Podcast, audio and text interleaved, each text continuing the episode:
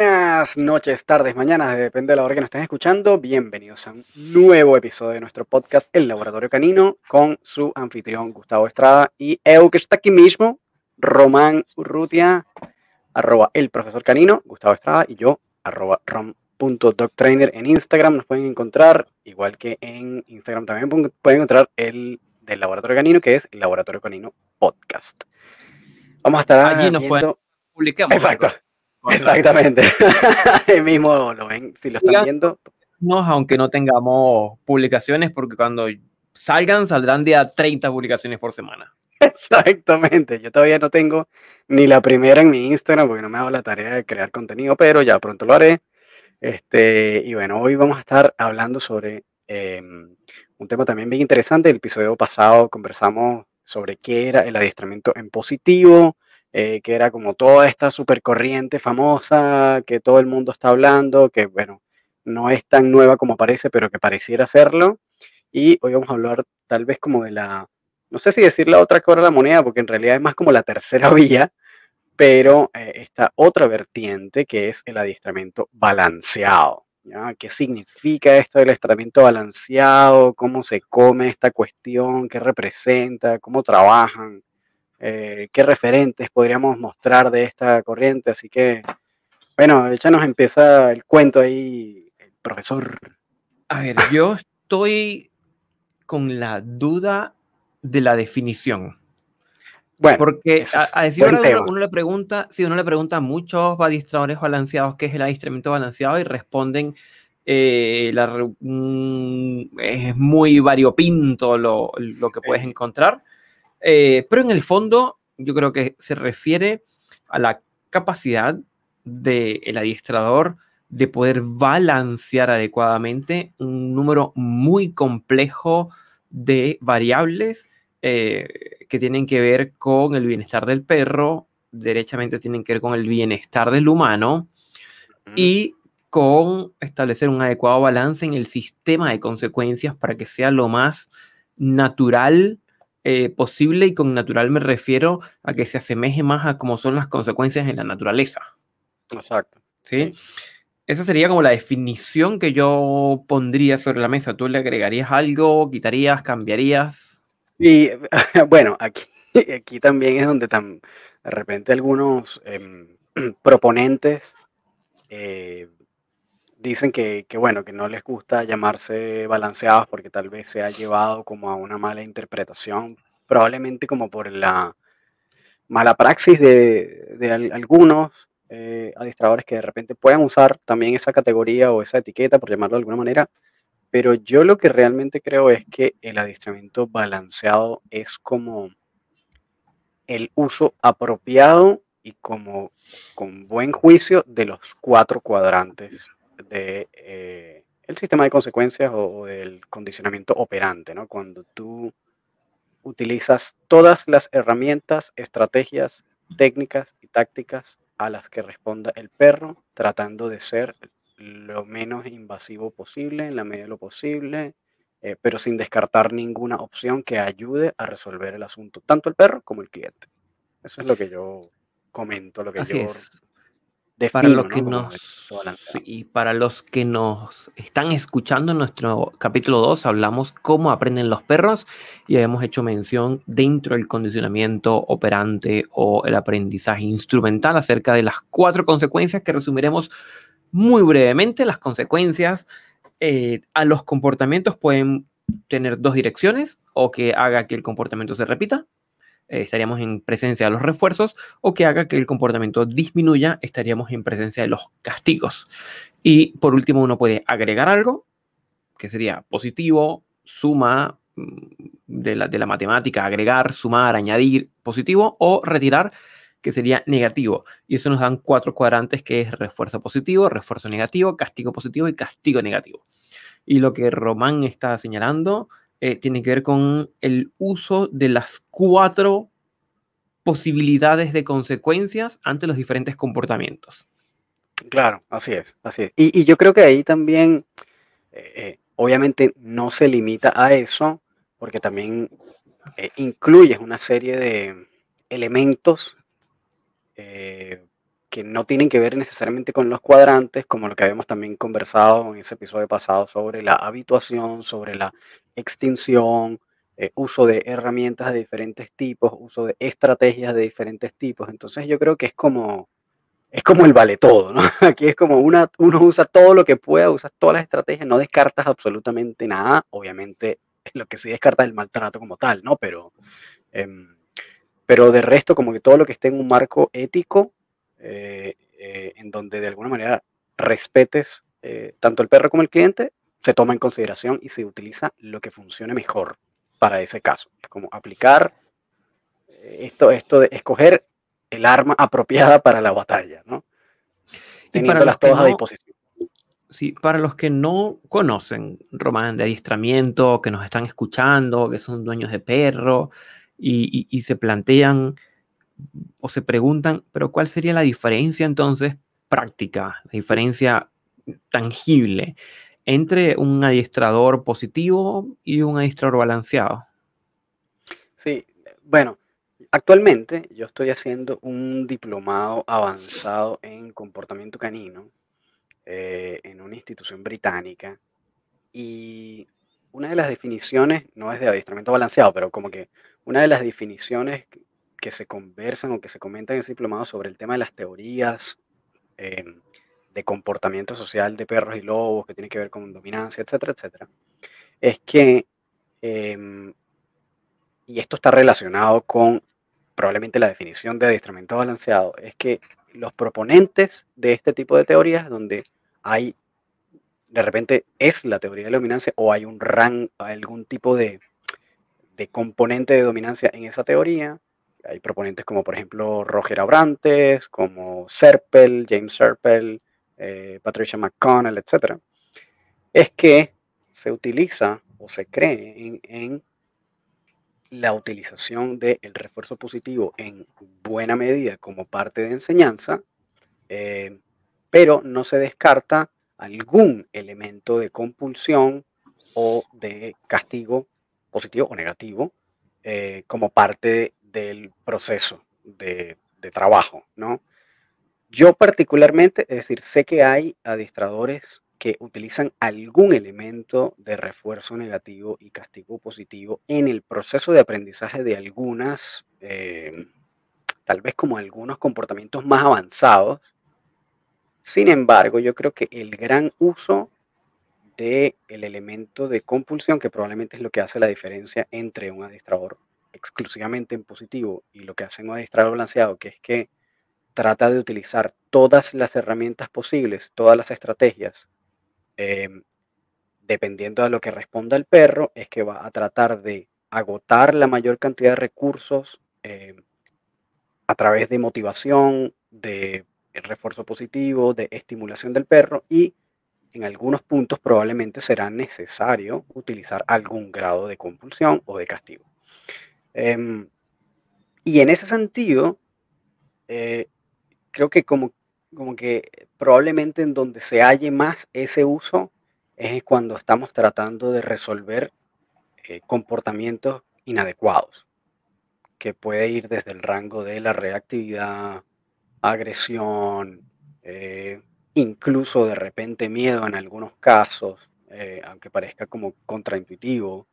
Em, pero más que todo creo que como en el área de la, de la modificación de conducta es como tal vez donde más podríamos ver este, este tipo de cosas, ¿no?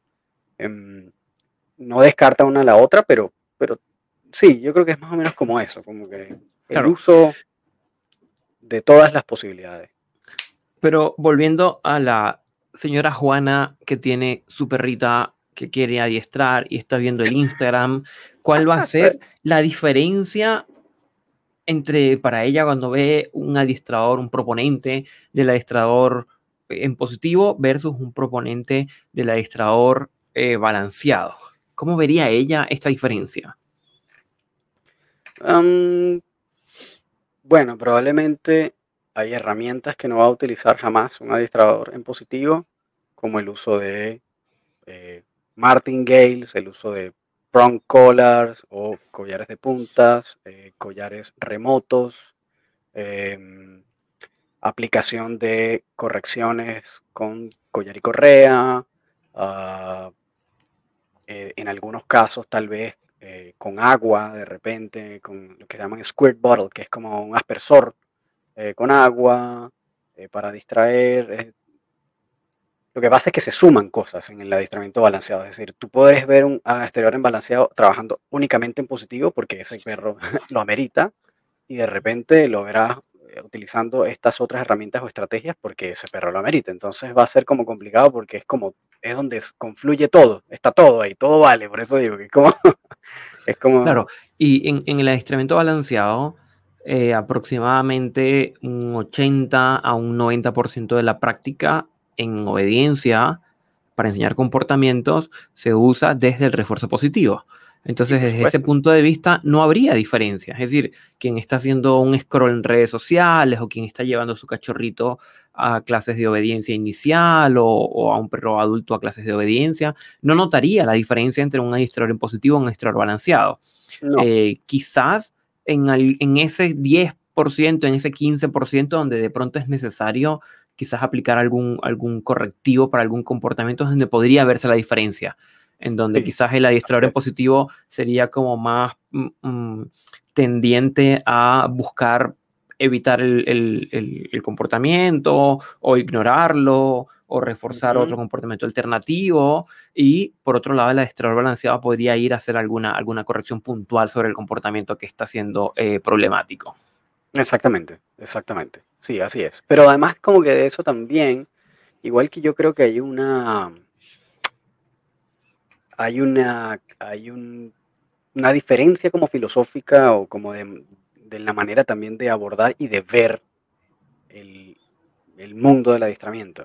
Yo creo que esto yo lo relaciono mucho como con filosofía griega, siempre está, está como presente en, en, mis analogías de esto. Y es que probablemente el adiestramiento en positivo es más parecido como al hedonismo, ¿no? griego, que tiene más que ver como con la búsqueda del placer y la evitación del sufrimiento de alguna manera. Y el adiestramiento balanceado es más parecido probablemente al epicureísmo o al estoicismo, en donde de alguna manera se entiende que, bueno, el obstáculo es, eh, perdón, que el, sí, el obstáculo es el camino, ¿no? Es como la manera de resolver el asunto y que no siempre evitar va a ser el camino, aunque podría ser, em, pero es en donde como en la naturaleza, todo tiene consecuencias. Entonces, eh, a veces esas consecuencias van a ser desagradables, pero nos van a enseñar cosas y nos van a hacer más fuertes en el futuro, eh, incluso para nuestro propio bien. Y a veces, em, pues tendremos eh, éxito y tendremos consecuencias agradables que también nos van a reforzar cosas que, que, estemos haciendo bien de alguna manera. ¿no? Entonces, como me parece más que también el pensamiento va como por ese lado, cuando los comparas filosóficamente, la manera de pensar, eh, también siento que, están como relacionados de esa manera, ¿no? Em, y sería, sería una diferencia, em, porque sería una diferencia filosófica de la concepción del adiestramiento canino? Mira, a estas alturas, a mí me parece que está más por ahí que otra cosa. Eh, claro, yo, dame un segundito, porque yo comparo mucho lo que hacemos. Recuerden que yo soy psicólogo clínico de formación, con formación en, psicoanálisis eh, de varios años, y yo comparo mucho la práctica que hacemos los adiestradores a la práctica psicológica, donde no hay una práctica psicológica que sea mejor que la otra. Es decir, uno puede ir a un terapeuta cognitivo-conductual, puedes ir a un terapeuta humanista, puedes ir a un terapeuta, eh, eh, a un psicoanalista, y en todos vas a poder conseguir una mejoría, solo que la, filosofía de base es distinta y la forma en que conciben el problema y que conciben el mundo es distinto. Y creo que en el fondo, así como dices tú, Román, hoy día eh, sabemos que la diferencia es más bien por esa línea, una diferencia filosófica, una diferencia de concepción de el adiestramiento canino, que está en pañales, porque esto, esta discusión se ha tenido en psicología desde hace muchísimo tiempo y ya nadie se cree conocedor de la verdad. Y se sienta el psicoanalista con el cognitivo conductual, con el humanista, con el, con el alternativo, y usted, se puede sentar todos en la mesa y compartir experiencias.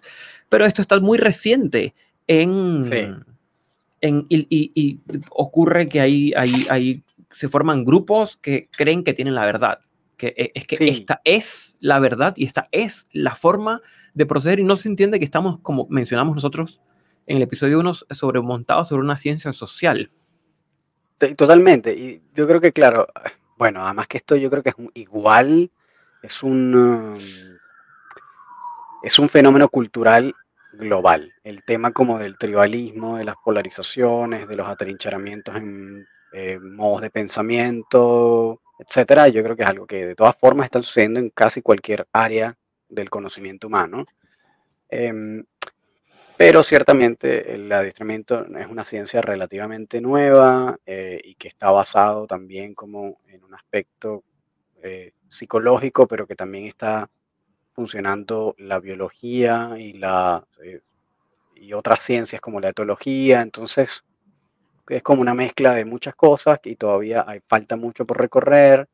No hay tanto conocimiento a profundidad de, de esto y eso hace que también a veces se creen teorías y esas teorías también de alguna manera em, son complicadas de probar, porque además también la manera, y aquí volvemos al punto número uno del, del primer episodio que va de la mano de la ciencia, de los estudios, etcétera, etcétera.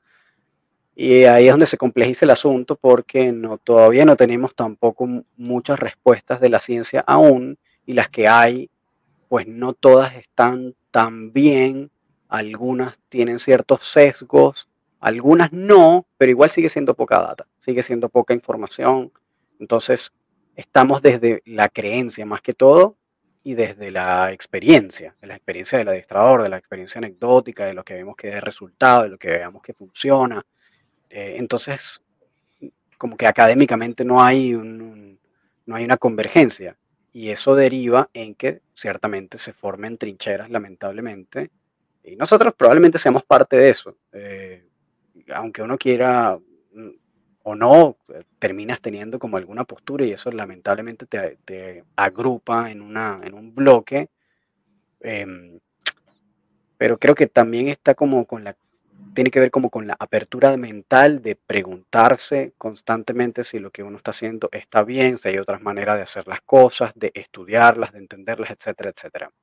Y la diferencia que yo veo, eh, y yo me considero un adiestrador balanceado, es que em, a mí, por lo menos en mi caso, y sé que muchos colegas también de los adiestradores balanceados comparten esto, es que no descartamos nada. Es decir, yo si veo a un adiestrador en positivo que trabaja fantástico y está haciendo un seminario, lo voy a hacer.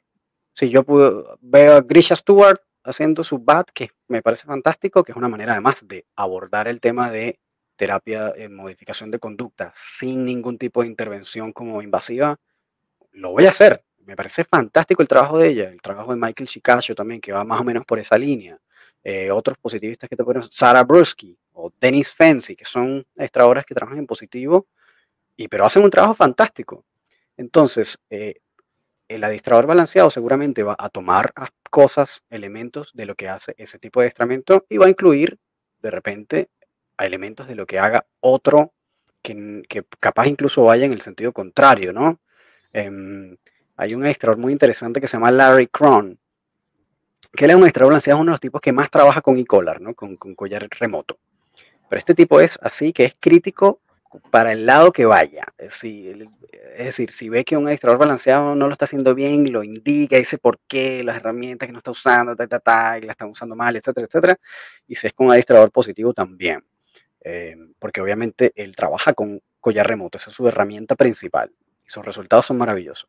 Pero también él se acaba de, decir, se ha hecho todos los seminarios de gente del adiestramiento en positivo que pueda haber. Eh, incluyendo a Grisha Stewart con el BAT, eh, como también de repente se gastó 10 mil dólares haciendo un seminario con Ivan este, Balabanov, que, que, es uno de los probablemente los proponentes del adiestramiento eh, también balanceado más importantes, ¿no? Eh, y entonces yo creo que también la diferencia está ahí, que como que nosotros no descartamos nada y otro punto probablemente importante en el pensamiento es que sí tomamos en consideración al cliente dentro de la ecuación.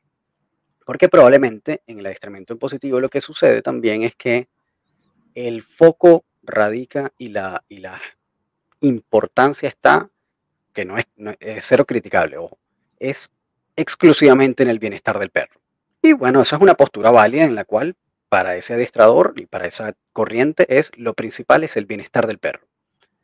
Eh, que el, perro no sufra ningún tipo de estrés durante el proceso de, terapia o de adiestramiento, eh, tratando de ser lo más gentil posible con el perro, etc. ¿no? Eh, el caso de nosotros, o los adiestradores balanceados, lo que nos parece es que de repente si eso no está ayudando, no está rindiendo fruto, eh, es preferible pasar por un corto periodo de estrés con tal de tener el resultado que es que el perro al final no sufra más estrés mm, a posteriori. ¿no? Em, entonces, en algunos casos donde lo amerite, pues un grado de estrés puntual eh, va a ser como, como el beneficio, ¿no? como, el, como el bienestar, la postergación del bienestar. Es como esto de no tener una gratificación instantánea. Claro, y yo quería como, como señalar, porque me hizo acordar de lo siguiente. Eh, nuevamente, voy a poner un ejemplo de la psicología. Eh, en algún momento yo recuerdo estudiar psicología y los manuales de clasificación, el manual, el DSM, el manual estadístico de clasificación, es un manual que empezó siendo un manual dimensional. Los, los, los diagnósticos eran dimensiones y uno se puede ubicar dentro de las dimensiones. A medida que fueron evolucionando los manuales 3 y 4, eh, los diagnósticos eran más categóricos, menos dimensionales y más categóricos. Y yo recuerdo las palabras de el sabio eh, Manuel Ortega, el doctor Manuel Ortega, se llama él, eh, que él decía, y los próximos manuales serán dimensionales, porque fluctuamos y vamos en un vaivén en general.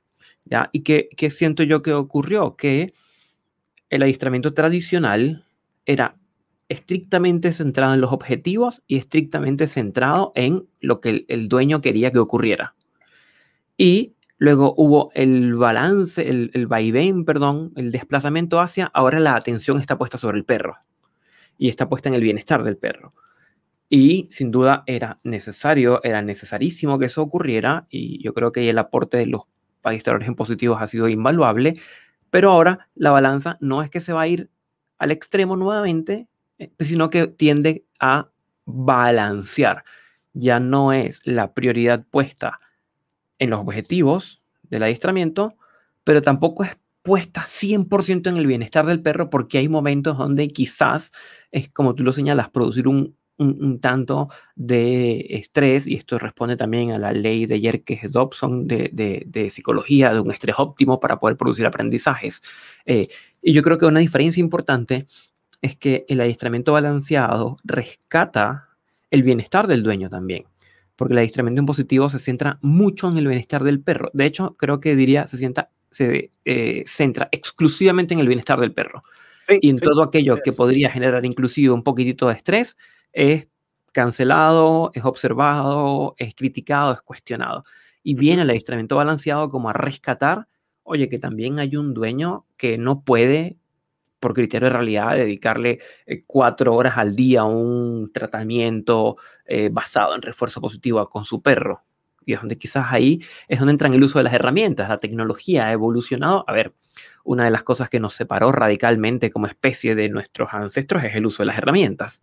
Entonces, venir a negar el uso de las herramientas hoy día es prácticamente negar la evolución misma. Em, quizás me estoy yendo muy, muy, muy extremo y me voy a dar unos cuantos haters, pero, pero Por ahí va el asunto, ¿no? Sí, sí, sí. O sea, yo también considero que, em, y esto también lo hemos conversado, eh, lo de hecho lo mencionamos en el primer episodio, el por qué estamos aquí, pero, em, y también lo conversamos en, el segundo, de cómo aprenden los perros, que es que al final tampoco la herramienta hace eh, al administrador o, o crea el resultado por sí solo. De hecho, lamentablemente las herramientas se ganan la mala fama eh, porque precisamente o caen en manos inexpertas o los compran dueños directamente esperando que la herramienta por sí sola les resuelva el problema y eso lo que hace es más bien crear más problemas. Entonces es como, es como esa analogía del mono con hojilla, ¿no? Es decir, eh, puede ser peligroso incluso y, no, no, está bien. Entonces, eh, y ahí está como ese refrán de no es la flecha sino el indio, ¿no? Eh, ciertamente en este caso es así. Ahora, una flecha y un arco en manos inexpertas, inadecuadas, puede ser nocivo, puede ser peligroso, puede ser contraproducente. Lo mismo pasa con esto, como toda herramienta. Entonces, ciertamente requiere de, de mucho criterio el uso, de eh, estudio, eh, requiere de, de pensar, porque al final también tienes que hacer todo un ejercicio mental de sumar, quitar variables, este, y todo en, en, vivo, es decir, en, cuestión de minutos tú debes estar eh, sacando cuentas de las variables que están, que no están, eh, y, tomar la decisión si debes o no, entonces utilizar una herramienta o probar una herramienta. Y muchas veces también caemos en ensayo-error, eh, ver si esto funciona, si no funciona. que además es como, es como parte del proceso, es como medio inevitable a veces el ensayo-error. Y por eso mismo, como es un tema de ensayo error, uno trata de ser lo más eh, juicioso en el uso de las herramientas partiendo desde el mínimo posible. ¿ya? Eh, claro, yo creo que eso es un concepto a veces difícil de, comprender. Em, porque bueno, de repente piensan que la herramienta está diseñada para hacer daño. Entonces es como, no, pero es que bueno, eh, supongo que la compares con una guillotina, pero es que no hay ningún beneficio en una guillotina, una guillotina está hecha para matar, qué sé yo, ponte. Eh, pero la verdad es que no, eh, porque ahí caes como en una falsa analogía y es como un absolutismo también, o que lo compares con una pistola, o no sé. Entonces, eh, porque la herramienta no está hecha para eso. Es decir, la herramienta estará hecha para tratar de cambiar el comportamiento mediante una sensación incómoda que va a depender, como también lo conversamos en los episodios anteriores, de dos variables también que son intensidad y duración. Entonces, si yo te toco con una pieza de metal, no va a significar nada. Si yo te lanzo la pieza de metal, probablemente sea desagradable. Si yo te entierro la pieza de metal, va a ser definitivamente una sensación desagradable y va a causar un efecto. Entonces, em, estas variables no se pueden eliminar. Me explico, no es como que, no es como que la herramienta trabaje por sí sola y, sacamos esas variables de intensidad y duración de la ecuación como si no existieran o como si no formaran parte del proceso. Y esas dos variables están en las manos de la expertise del que las usa. Entonces, eh, no hay manera de sacar o de o de deslinkear, no sé cómo decir, de desenlazar eh, el uso apropiado o el que las usa de la herramienta. No, hay manera. ¿Me explico? Claro, claro. Entonces, estaba pensando que e, efectivamente el, si bien el adiestramiento en positivo se opone eh, como, como mm, aparición al adiestramiento tradicional, eh, encuentro que como tú decías al inicio, el adiestramiento balanceado es como una tercera vía. Es una porque, tercera vía. Porque se nutre como de las buenas prácticas de ambos, ¿ya? Porque tampoco es que el adiestramiento tradicional es 100% negativo y que nada es rescatable, es, un absurdo esa lógica, habrán cosas que se podrán rescatar siempre, em, y se nutre de todas las escuelas de pensamiento del adiestramiento eh, las pone en una balanza y en función del caso a caso, esa configuración es distinta. Eh, Exacto. Claro. Y yo creo que justamente por eso tal vez es tan difícil como definirlo o como incluso palparlo o identificarlo, porque precisamente eh, al final tú vas a ver a un administrador trabajando con múltiples opciones, con múltiples estrategias, dependiendo del caso. Entonces no siempre las herramientas van a ser las mismas. Y por eso de repente puedes que estés viendo perfectamente a un estador en positivo trabajando y en realidad no lo es. Eh, o que puede que de repente hay algún elemento de compulsión microscópico que ni siquiera se note eh, y, no pareciera ser eh, un trabajo imbalanceado y lo sea. Entonces esa es la cosa, que como precisamente se usan todas las estrategias, tácticas y herramientas de acuerdo al caso, es difícil a veces identificar, es difícil saber si esa persona está trabajando, es un administrador imbalanceado o no, y también como ver si esa persona trabaja bien o no. Eso también es bien, eso es otro punto importante, que también hay mucho administrador que no trabaja bien y bueno. Sí, eh, quiero, quiero retomar otro, otro ejemplo de la psicología, porque en su momento, no recuerdo, esto fue hace 10 años probablemente, eh, se realizó un estudio observacional de las técnicas, técnicas obviamente psicológicas, que aplicaban las distintas, eh, los distintas escuelas de pensamiento. Ya, déjame que voy aquí a desarrollar una idea. Las diferentes escuelas de pensamiento, supongamos conductista, eh, humanista y psicoanalítico, por ejemplo, eh, cada una tiene su pool de técnicas psicológicas. Y hubo unas personas que entraron a observar las sesiones cámara de Hessel, esta cámara que tiene un espejo donde se puede ver, ¿sí? Eh, exactamente, cámara de Hessel es el nombre que, que la tenemos en psicología y empezaron a registrar las técnicas que, las que estaban utilizando los profesionales y notaron que en los profesionales jóvenes de cada una de las escuelas eran muy arraigados a la teoría o, a las técnicas específicas de su área. Pero a medida que, iban subiendo en la experiencia y, y observaban la práctica de profesionales con más experiencia, veían que llegaba un momento que era indis, no se podía distinguir o sea, tú veías la práctica del conductista y decías, esto podría ser psicoanálisis, podría ser humanista, podría ser conductista y ocurría con todos.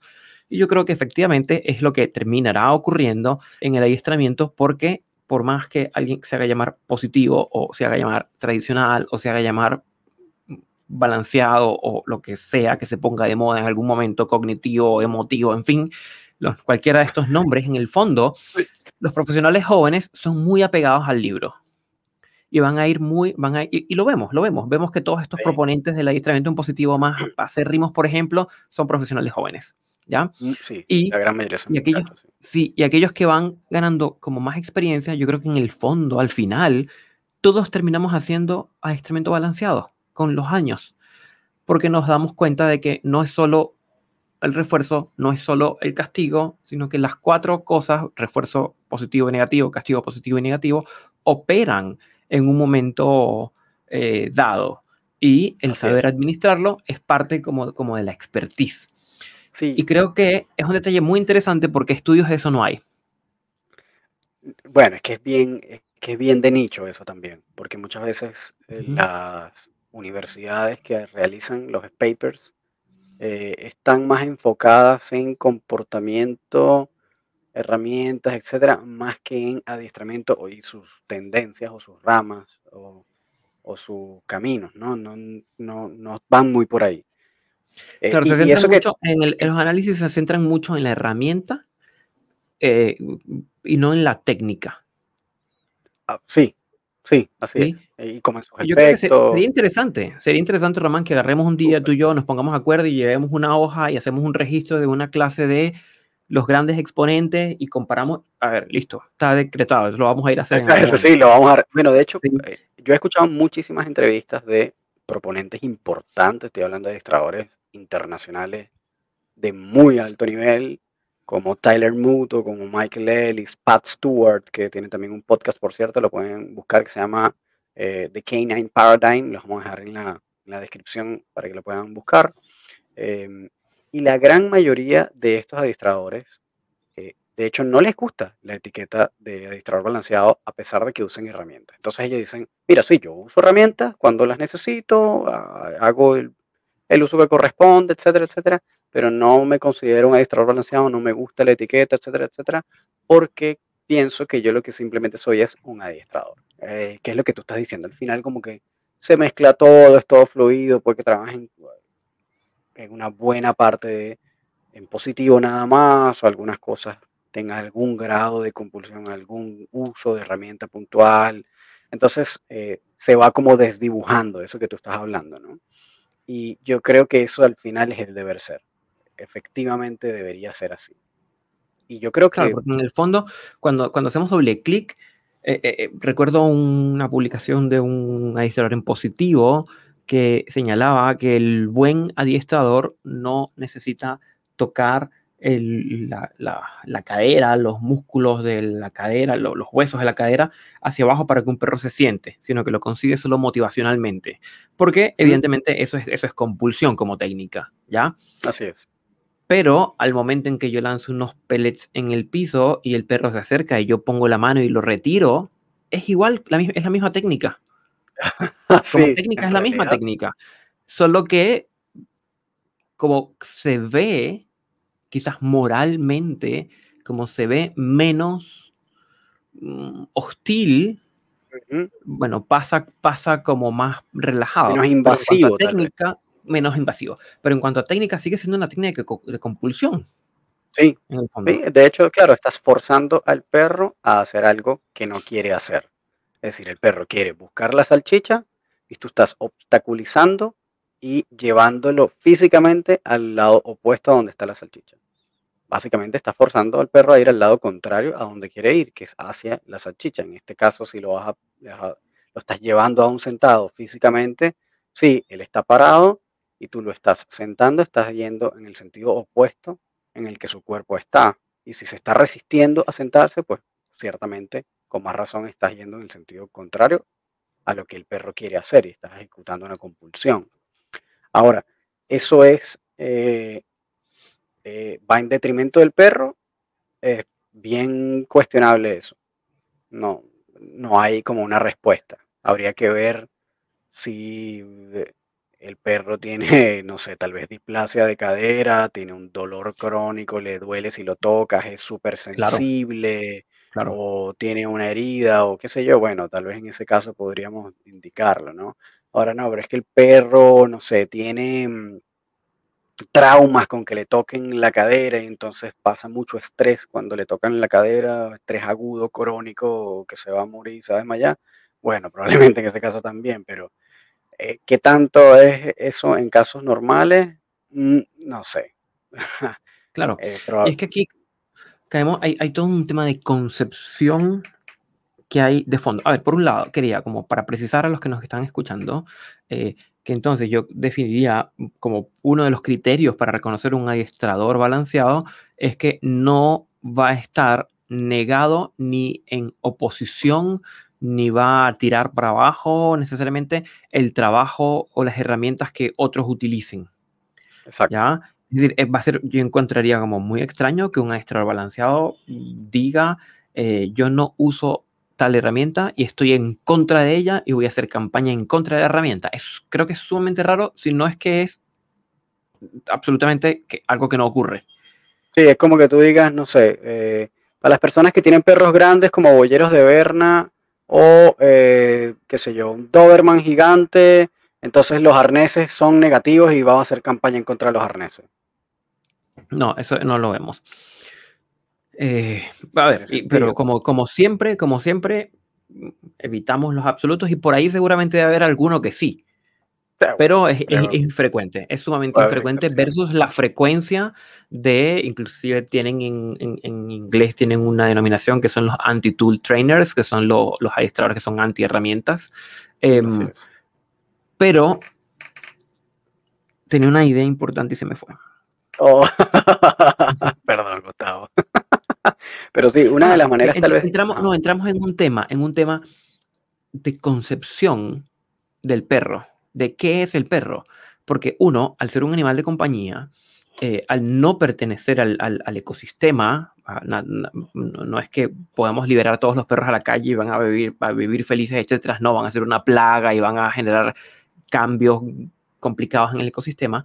Em, hay posiciones que aunque no suenen bonitas, son importantes.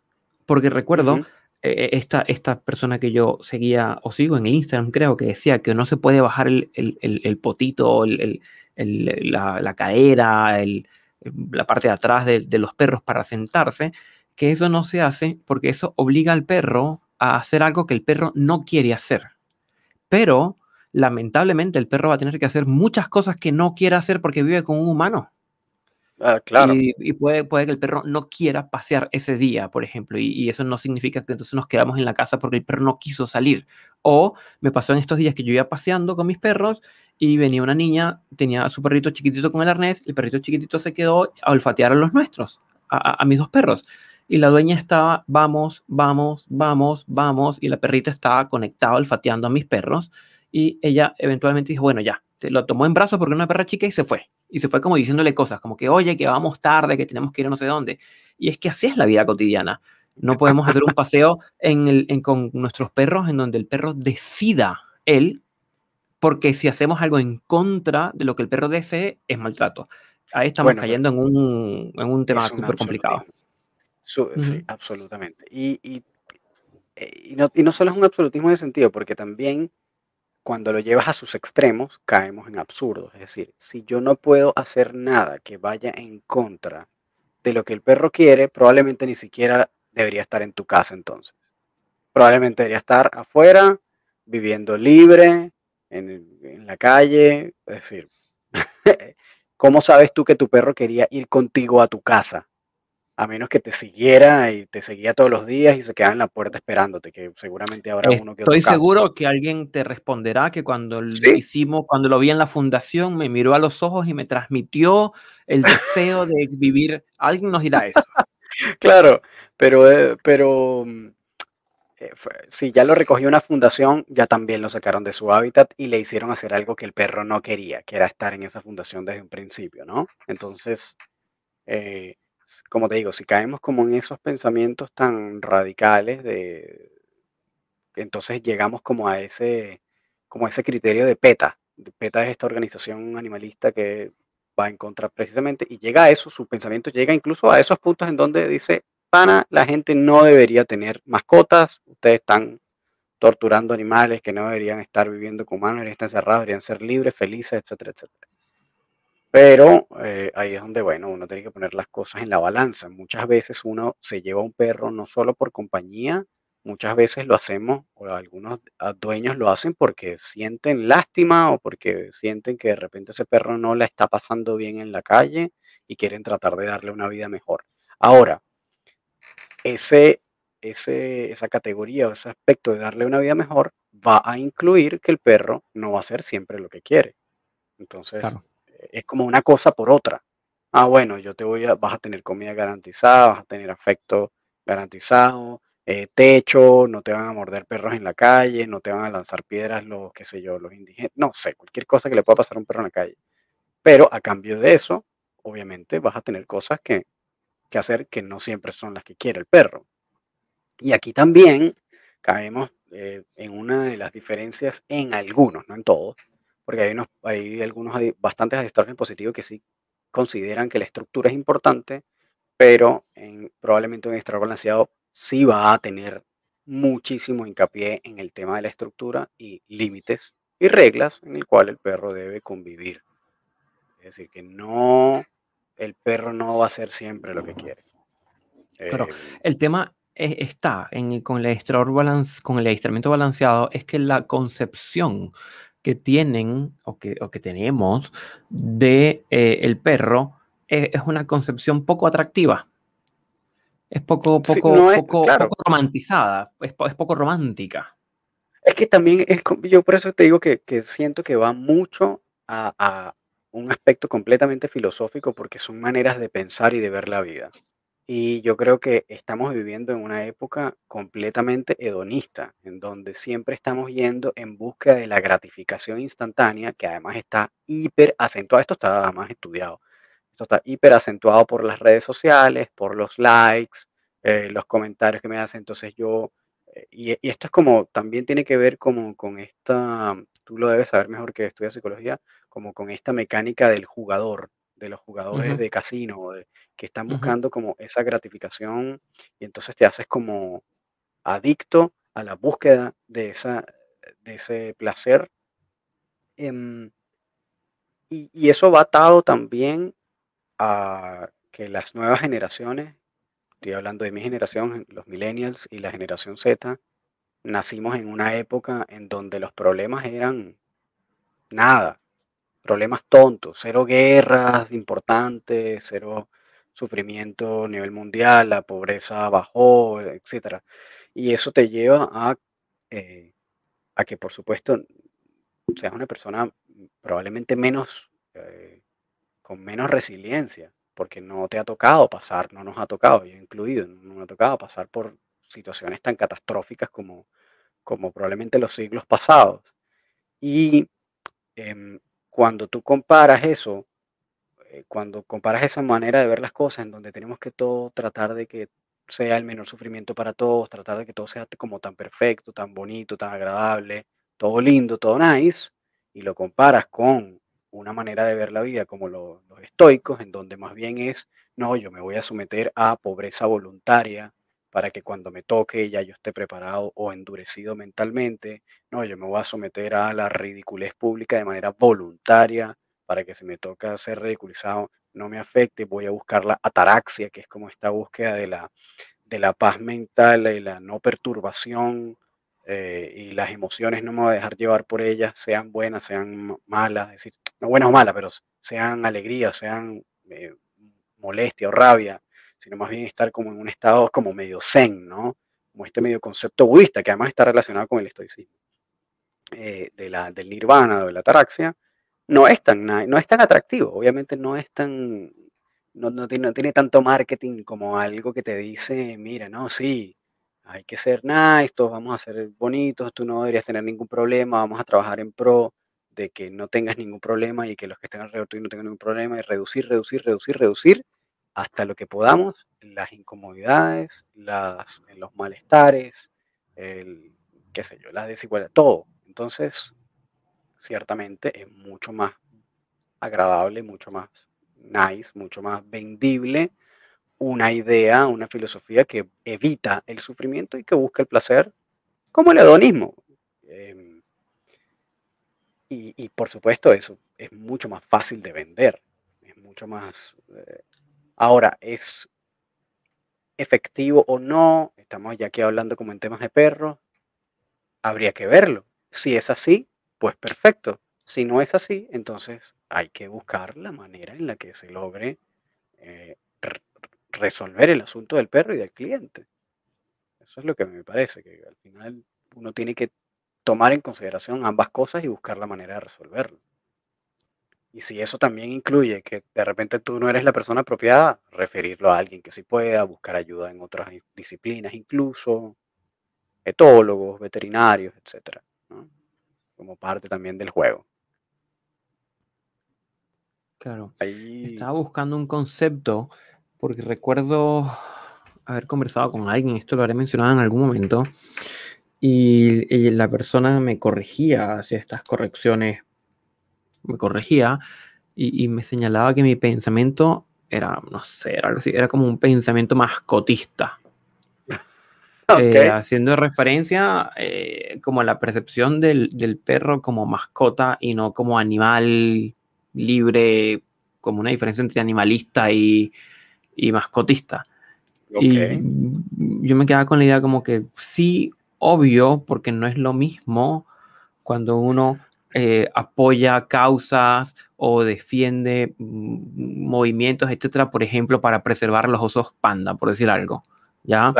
Eh, que es muy distinto a las, a las mascotas, porque en el fondo son mascotas, al perro, al gato, eh, que tiene una lógica, que tiene una lógica completamente distinta al panda con tenerlo en un, recinto y, dejarlo que viva su vida natural, seguro, etcétera, como que de pronto estamos bien, pero el perro necesita límites, necesita educación, necesita que se corrijan ciertos comportamientos, necesita es otra, es una lógica completamente distinta y es esa lógica, la lógica que no es atractiva.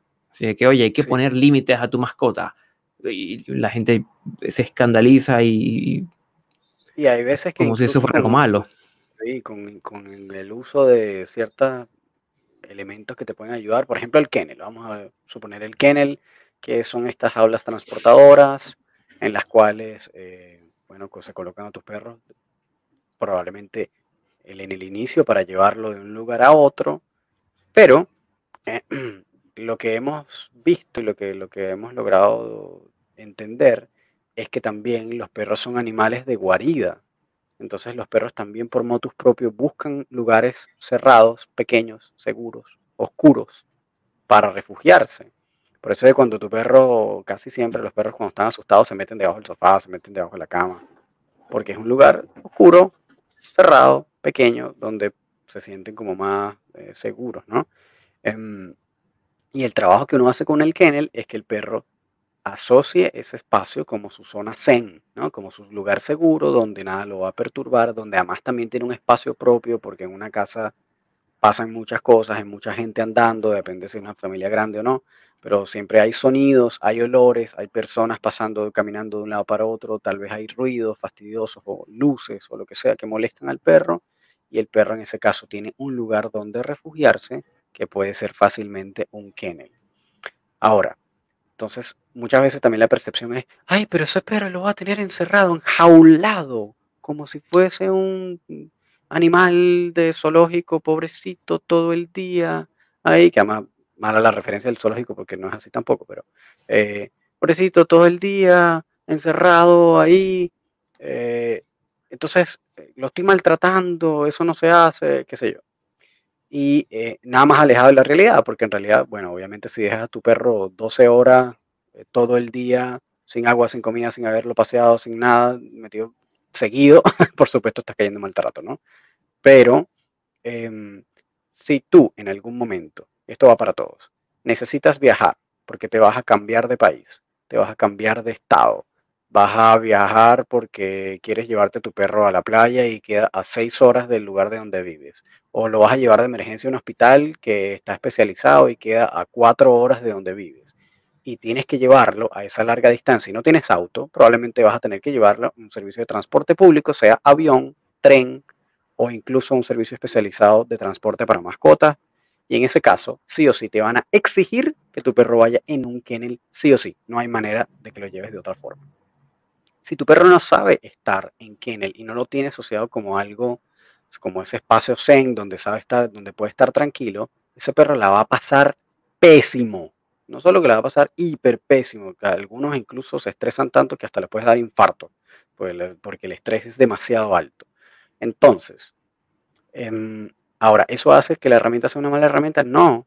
El, que lo hizo mal es el dueño porque no entrenó a su perro adecuadamente a utilizar esa herramienta, cuando puede haber sido un super beneficio cuando puede incluso ser asociado a un lugar donde más bien el perro va y se relaja, todo lo contrario, donde el, perro por motus propio va y se mete dentro de su kennel cuando están sonando los fuegos artificiales, por ejemplo, y tiene un lugar donde refugiarse y sentirse tranquilo. Que, que todo el efecto absolutamente contrario a lo que estamos hablando.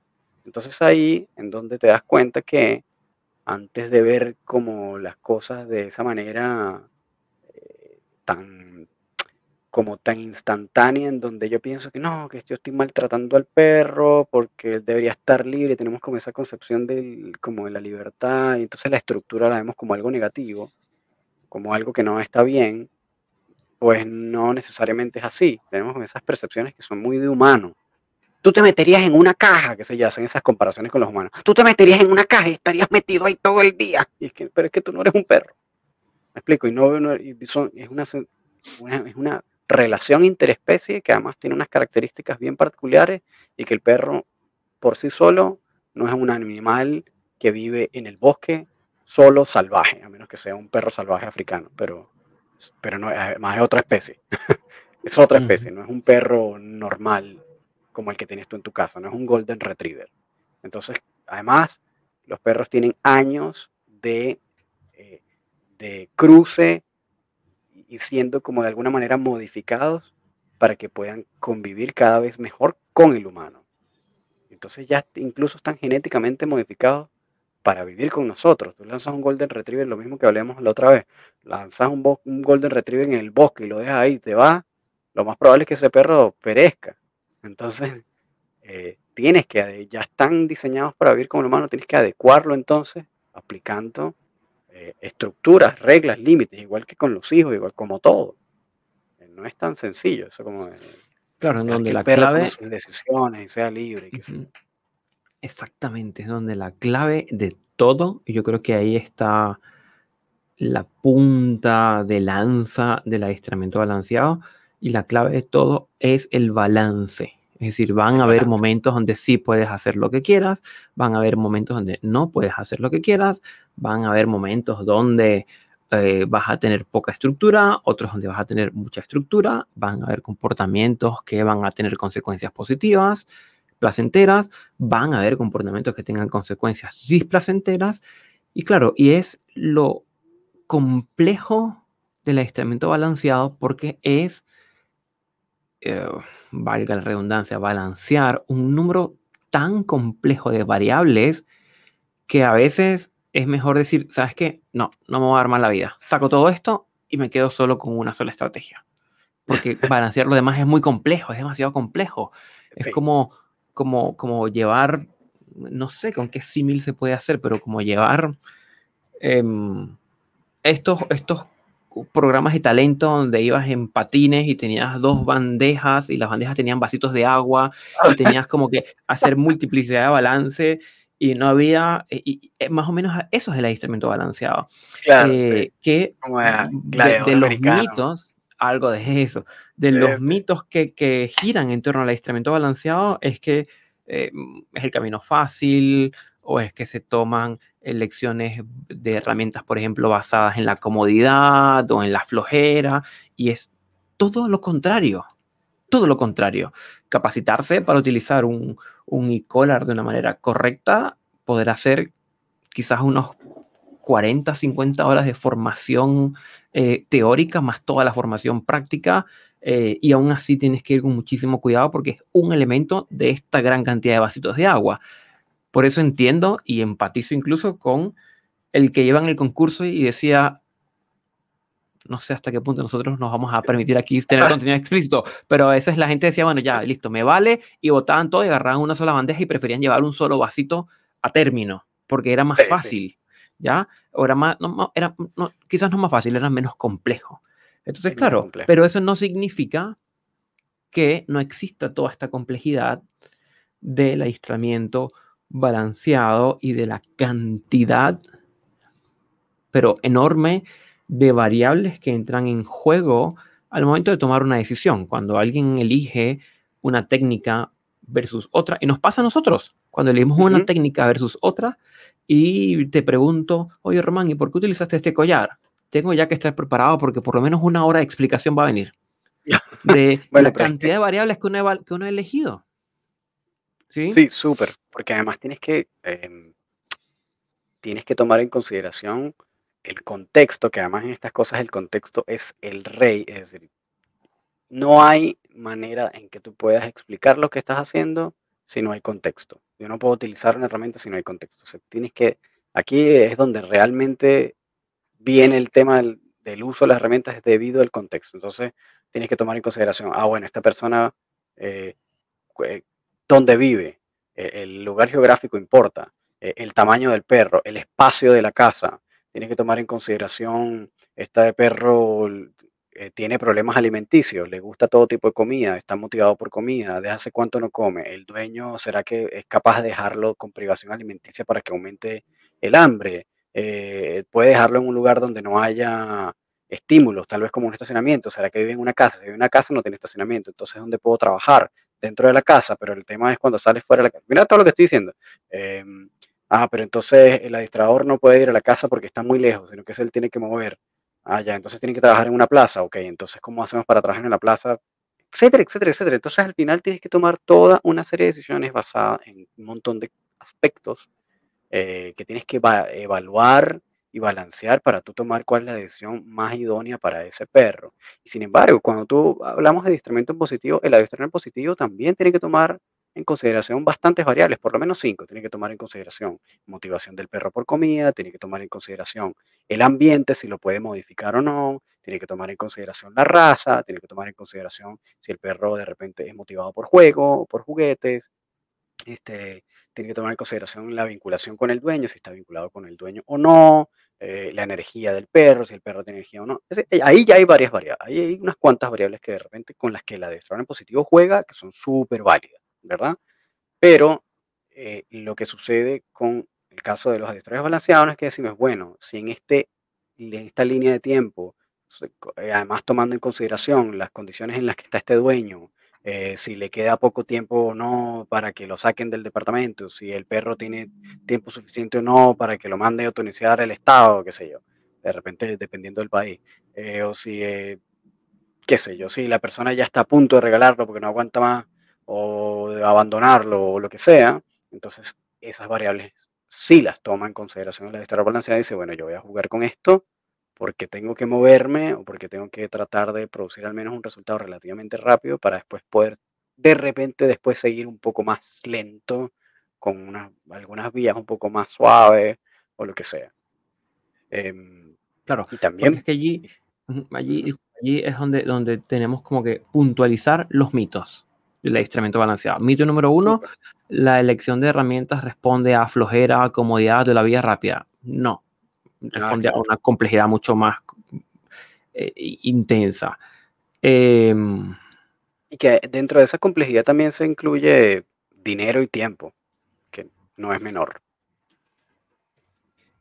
Sí, el adistrador balanceado no contempla el bienestar canino. Es otro mito también, se contempla el bienestar canino, pero también contempla el bienestar del dueño y hay ocasiones en donde no siempre hay un buen match, entonces hay que, sonará, y es que es lo que es parte del discurso eh, del exterior balanceado, que nos suena muy bonito, pero eh, quizás de, a ratitos cortos hay que sacrificar alguno de los dos para conseguir en un segundo momento un bienestar de ambos, bien sea o que el dueño haga más trabajo o que el perro pase por algún momento eh, de estrés y agudo no más, porque de hecho ninguno de los estudios que han habido eh, han mostrado indicadores de estrés crónico, por ejemplo.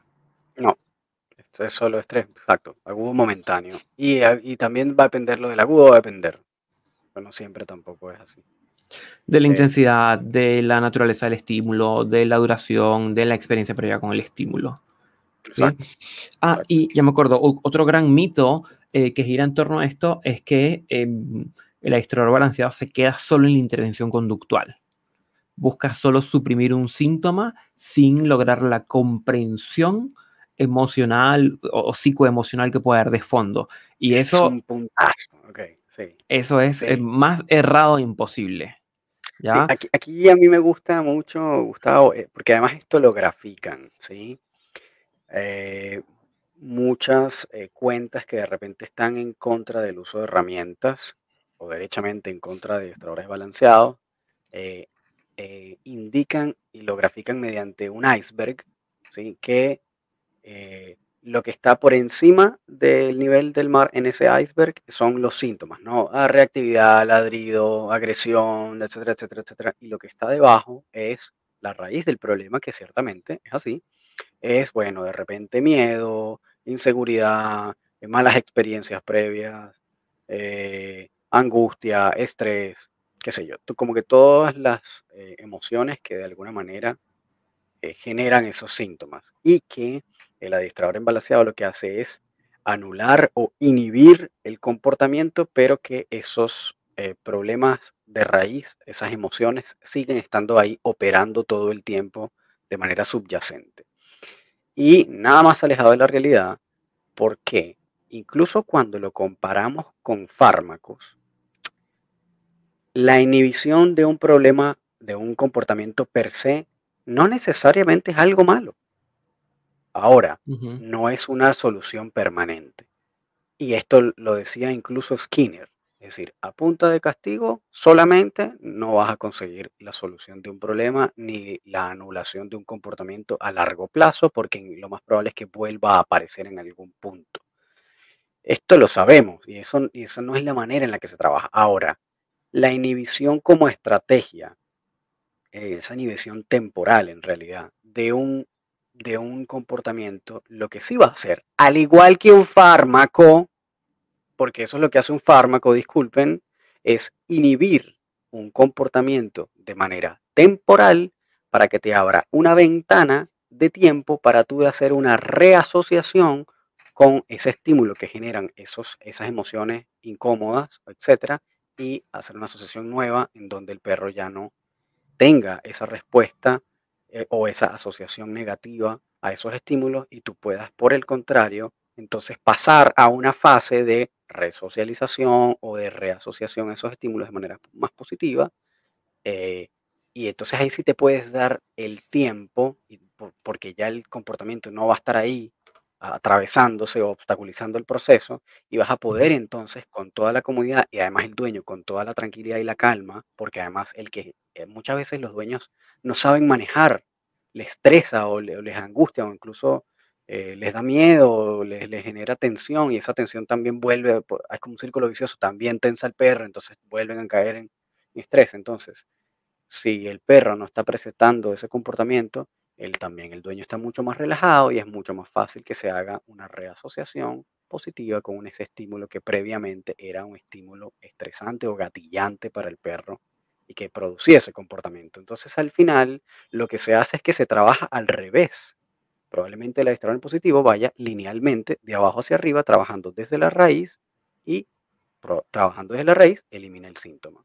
En cambio, el adestrador balanceado, en algunos casos, porque no es todos, en algunos casos se trabajará ciertamente inhibiendo temporalmente, temporalmente ese comportamiento y el resultado de eso va a ser poder entonces trabajar de abajo hacia arriba, eh, yendo directamente a la emoción y reasociando ese estímulo que genera esas emociones incómodas eh, o, estresantes para el perro. Entonces al final es falso. Sí, yo puedo eh, nuevamente invito a, de hecho, no es casualidad que al número no menor de adiestradores balanceados vienen del área de la psicología, ¿sí? Porque la, metáfora del iceberg la escuché yo desde un año que ya no puedo ni pronunciar, eh, cuando hace referencia al, inconsciente, cuando estudiamos Freud, el inconsciente, el síntoma, la punta del iceberg y todo lo de abajo, y, en el fondo entender que todos los modelos son válidos, es decir, el psicoanálisis trabaja de abajo hacia arriba, por ejemplo, el cognitivo conductual trabaja de arriba hacia abajo, la farmacoterapia trabaja inhibiéndolo de arriba, mientras la terapia trabaja. Es decir, no hay una sola forma de atender el problema. Exactamente. Y para ir finalizando, yo quería mencionar esto. Esto está. Son varias, varios mitos que hay en torno al adiestramiento balanceado. Esto es un, lo voy a leer de, no, lo voy a mencionar apenas de, un post, de una publicación del blog que está, está todavía en, no está para ser publicada todavía, pero de las cosas que solemos escuchar. Eh, cuando escuchamos adiestradores que se plantean y dicen textualmente, yo trabajo con refuerzo positivo. La respuesta a, esa, a eso es, ¿quién no? Hoy día, ¿qué porcentaje de adiestradores no, no se basan principalmente en el refuerzo positivo? Eh, es mito que unos lo hacen y otros no. Quienes señalan, eh, tengo una práctica basada en la ciencia, ojo, ¿cuál ciencia? Porque Watson, Pavlov, Thorndike, Skinner, Kohler, eh, Bandura, Atkinson, Piaget, son varios que uno puede mencionar, que todos son psicólogos del área del aprendizaje, y es de ahí donde se basan todas las modificaciones de conducta de todas las diferentes formas de adiestramiento. Que se privilegia más una que otra, bueno, está bien, pero... Em, pero todas están basadas en ciencia al final. Claro. Eh, me preocupa el bienestar animal, yo educo sin dañar. Ojo, todos estamos montados en la preocupación hoy día del bienestar animal y si hacemos alguna intervención, eh, es muy perverso pensar que un adiestrador haría una intervención con el propósito de dañar. O sea, el, ubicarse en ese pensamiento, ojo, habla más de, de, quien lo señala que de lo que está haciendo el adiestrador. O sea, porque en el momento que yo me siento, mira, veo a Román y Román está trabajando con Maki y Román está haciendo esto de manera consciente para irle a producir un daño a su perra es, muy perverso ese pensamiento. Eh, puedo suavizarlo diciendo, bueno, es que él no sabe lo que está haciendo, pero caemos en este tema religioso de perdónalos, Señor, porque no saben lo que están haciendo. Exacto. Entonces sigo un poco más. ¿No podemos tomar atajos o el camino fácil en la educación canina? Pues sí, en ocasiones se pueden tomar atajos. Eh, herramientas o farmacoterapia para poder inhibir un síntoma muy ruidoso que nos permita trabajar, es hacer una suerte como de, atajo o de facilitarnos el camino. ¿ya? Y, no eh, necesariamente tiene nada de malo, además. No para nada, es una forma de atenderlo. El uso de estímulos aversivos daña el vínculo, absoluta. Todos estamos de acuerdo con eso. De mal usados, con una intensidad errónea, una frecuencia errónea, eh, eh, un timing pero absolutamente equivocado. daña y en ese caso, en ese caso el vínculo está más relacionado y esto incluso estos tantos estudios que les encanta a muchos administradores como eh, citar, están más atados a la frecuencia que otra cosa. A la frecuencia de un frecuencia, mal sí.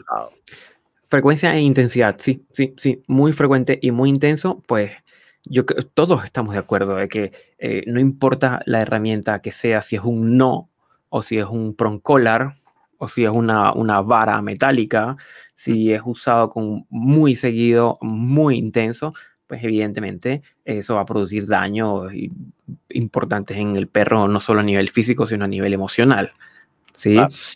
Eh, ¿El uso de estímulos aversivos genera estrés en el perro? Pues sí, absolutamente, estamos absolutamente de acuerdo, no es un mito, eh, y se basa, como mencionaba, en la ley de Yerkes y Dobson de buscar el arousal o el estrés óptimo que permita el aprendizaje en perros, porque si no tienes un perro absolutamente Mm, aburrido de la actividad que está haciendo. Claro, y aquí también creo que es bueno acotar que no todo estrés es malo. Es decir, si usted está aprendiendo a utilizar, a, tocar un instrumento y te duele la muñeca porque no llegas a las cuerdas de la guitarra, por ejemplo, tu mano está sufriendo un estrés y tú estás sufriendo un estrés, e incluso de repente puede que te frustre, ¡ay, esto no me sale, este, esta cuerda, este tono, y tumbes la guitarra y de repente la retomes más tarde. Eso fue un momento de estrés.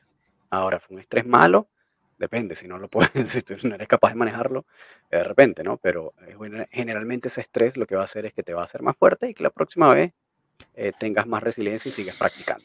Entonces, el, el balance, el balance está en poder propiciar escenarios de estrés en los perros, por ejemplo, para producir aprendizaje o modificación de conducta, pro, propiciar escenarios de estrés que estén dentro de las capacidades de afrontamiento del perro. Exactamente. Ese es el adecuado balance, porque sin duda, sin duda, y Ed Froley hace una, una apología quizás con esto cuando él compara a su perrita chiquitita versus sus, sus pastores alemanes, donde los pastores alemanes podían hacer correcciones muy intensas, el pastor alemán lo veía como un juego y a la perrita chiquitita simplemente alzaba un poco la voz y la perrita chiquitita se inhibía, ¿ya?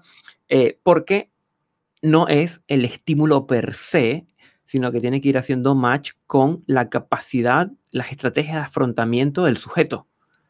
Y una de las cosas que nosotros propiciamos, de hecho, y nos pasa, nos pasa que estamos constantemente calibrando la intensidad, en el caso de ser necesario de usar estímulos aversivos, calibrándola para que no supere la capacidad de afrontamiento, las estrategias de afrontamiento del perro. Porque lo que menos queremos es que el perro entre en un shutdown de, oh, se me fue la mano. Y quizás pasaba, hace 5 o 6 años me pudo haber pasado de aplicar un aversivo muy intenso y luego decir, oye, fue demasiado intenso y la embarré. Y, entonces, y luego hacer todo el trabajo de reparación. Pero ese es el adecuado balance. No suprimir el malestar y ni siquiera tenerme que preocupar por eso. Sí, y, también dentro de fuera aspectos de la realidad. Y, también dentro de ese aspecto entra lo de que el perro también tiene que saber cómo apagar el, el estímulo. Es decir, si el perro está preparado para y sabe cómo salir de la situación, va a sentirse en control y eso por lo tanto le va a generar un estrés mucho menor que de repente cuando el perro no tiene idea de qué está pasando, ni por qué está pasando, ni cómo resolver el problema. Que es lo mismo de la, de este, del experimento de Milgram, ¿no? Es como que si la persona no sabe de dónde viene el estímulo aversivo, no entiende por qué viene, no sabe cómo controlarlo, cómo apagarlo, cómo, cómo predecirlo, entonces por supuesto el estrés es mucho mayor. Pero si tú sabes cómo controlarlo, entonces en ese caso no aplica eso. Sí, y estaba viendo precisamente eh, para los que están interesados en profundizar un poco más de esto, el estudio de Scholk del 2007 que publiqué en mi Instagram habla eh, precisamente de esto. Eh, no lo dice con todas las letras, pero sugiere que efectivamente cuando los perros logran entender que, que activa un estímulo, o sea, que hace que aparezca un estímulo aversivo, eh, que hace que desaparezca y que tienen que hacer para prevenirlo, tienen un control completo del estresor y no genera más estrés. Exacto. No, es que eso les, complica la existencia. El problema está, claro, cuando es impredecible. Eh, quiero, a ver, y quiero cerrar, no me gusta poner, pero quiero cerrar con el ejemplo con humanos si yo sé que si yo salgo a la calle y tomo la vía de la derecha, que es una vía oscura, que es una vía donde asaltan todas las noches y es una vía súper peligrosa, yo la voy a tomar y si, me veo forzado a tomarla, voy a estar muy estresado. ¿Ya? Seguro. O si todas las posibles opciones que tome, la calle de enfrente, la del al lado, la de la derecha, la de la izquierda, la si todas tienen esas características, evidentemente el entorno es demasiado hostil. Pero al, si uno puede entender y reconocer, oye, pero es que roban en específicamente tal horario y específicamente tales días. y, y con ese conocimiento puedo hacer día a día y evitar la aparición del estresor. Exacto. ¿Sí? Y, creo que eh, es un elemento importantísimo que a veces no se considera. Se considera que es que cuando se utilizan estímulos aversivos son utilizados de manera aleatoria en intensidades máximas y es otro mito también en torno al instrumento balanceado. Sí, que además ese estudio de Schalk, por cierto, eh, en todo el experimento lo hicieron con el máximo de collares remotos, el máximo en su, su toda su potencia. Eh, y por cierto, no hubo tampoco ni quemaduras, ni, eh, eh, qué sé yo, necrosis, ni ningún tipo de problema médico, a pesar de que en el experimento utilizaron esos collares remotos en su máxima potencia, que además, por cierto, ninguna distradora hace eso. Mm, no, eso, y ellos lo aclaran que específicamente lo hicieron para efectos del experimento. Eh, es, sumamente, es sumamente extraño, sumamente extraño, pero profundamente extraño, tendiente a cero, eh, quemaduras eléctricas por icolar. hoy día, hoy día, por el amperaje, es pero profundamente extraño. Ya lo comento porque por ahí había leído a alguien que había comentado que había visto varios perros con quemaduras eléctricas producidas por e onda, no sé, habrá sido un e que construyó alguien en su casa con una batería de auto, eh, algo por el estilo, pero, pero, pero no de los, de los grandes fabricantes que, suelen ser los que eh, en algún momento nosotros genérico, hemos Genérico marca Pancho Gomita de la bodega de al lado, pero obviamente en ese caso no, no aplica. ¿Tenemos los mitos listos, Gustavo? Tenemos los mitos listos ya completamente desmitificado entonces eh, las cosas que de repente no representan apropiadamente el adiestramiento balanceado. Así que aquí entonces tuvieron más o menos una explicación de qué hace un adiestrador balanceado en realidad, cómo trabaja, eh, ya más o menos tienen una idea entonces. Y em, nada, esperemos que les haya gustado este episodio. Eh, escríbanos, recuerden a nuestro correo laboratorio podcast gmail.com Pueden conseguirnos también en Instagram, arroba laboratorio canino podcast. A Gustavo Estrada lo pueden conseguir también en arroba profesor, el profesor canino y a mí en arroba rom.doctrainer en Instagram también. Em, así que si les gustó este episodio, háganos saber, hagan comentarios aquí en YouTube, síganos por Spotify, em, denle la campanita en YouTube también, eh, hagan los comentarios que quieran, sugerencias eh, que de, de repente temas que les gustarían ahondar, que les gustaría que conversemos, personas que de repente les gustaría que entrevistemos, etcétera. Háganoslo saber y gracias a todos por escuchar. Nos vemos en el próximo episodio. Chao, chao, que estén muy bien, se cuidan. Chao.